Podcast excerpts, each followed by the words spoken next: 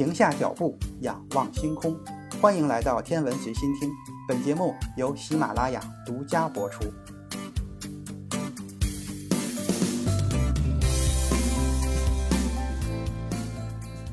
人类航天事业的起源是从人造卫星的诞生开始的。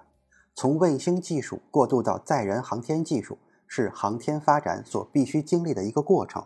直到空间站出现以前，宇宙飞船还只是一种太空的交通工具，并不具备完整的功能。宇宙飞船属于交通工具，它也拥有一般交通工具共有的属性。这个属性就是往返于出发点和目的地两者之间。只不过宇宙飞船的出发点是地球，而目的地是近地轨道或者空间站。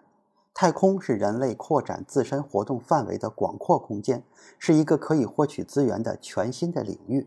那么，哪里是天空，哪里又是太空？它们之间有没有一个明显的分界线呢？这一期节目，咱们就来说一说。自古以来，天空与太空是没有分界线的，这困扰着许多的科学家。冯·卡门用科学的方法确定了天空与太空的分界线。并科学地定义了天空与太空、航空与航天的概念。从此，这个分界线就被称为卡门线。卡门线也被誉为太空的起跑线。一八八一年的五月十一日，冯·卡门出生于当时奥匈帝国的一个匈牙利犹太家庭。他毕业于布达佩斯皇家理工综合大学，是德国哥廷根大学的哲学博士。冯·卡门做过普朗特的助手。这个普朗特是路德维希·普朗特，是空气动力学之父和现代流体力学之父，可不是量子力学的创始人马克思·普朗克。冯·卡门后来又担任了亚琛航空学院的院长，主持了空气动力学研究。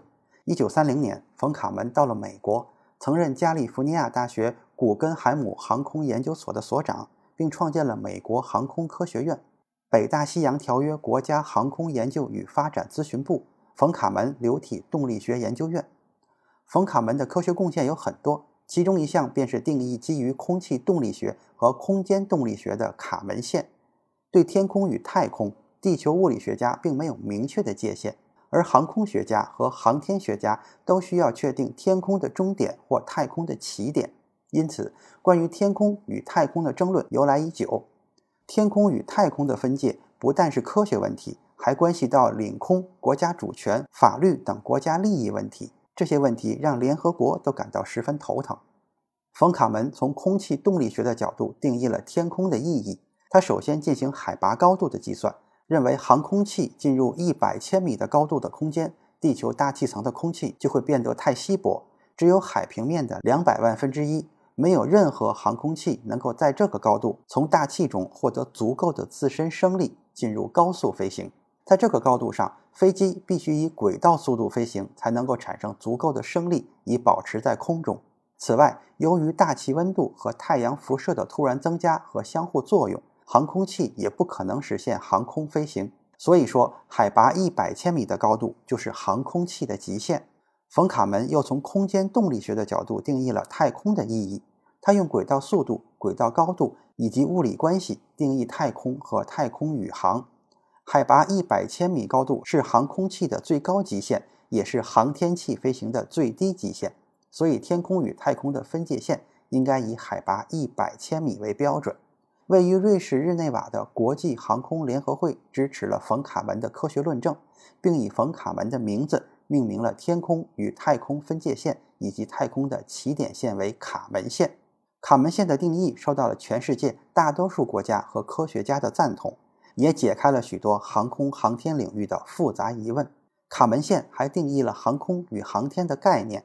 航空就是天空飞行，在地球海拔一百千米以下空间的飞行活动。所有的天空飞行的飞行器称为航空器。航天就是太空运行，超过地球海拔一百千米以上空间的太空运行。所有在太空飞行的飞行器称为航天器。太空是没有边界的。地球大气层向外太空逐渐过渡到真空，近地轨道的高度是大约一百六十千米往上，在这个高度以下，稀薄的大气也会产生足够的阻力，使得航天器轨道下降，最后在大气层中烧毁。为了安全，国际空间站的轨道高度就达到了四百千米。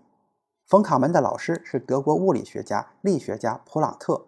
冯·卡门自己也有很多的学生，世界上几百位著名的火箭专家都是他的学生，这其中就包括了中国航天之父钱学森。早在1960年，美国喷气推进实验室主任皮克林就说过：“如果没有冯·卡门，我们就不会有一个航空航天科学。”今天的天文随心听就是这些，咱们下次再见。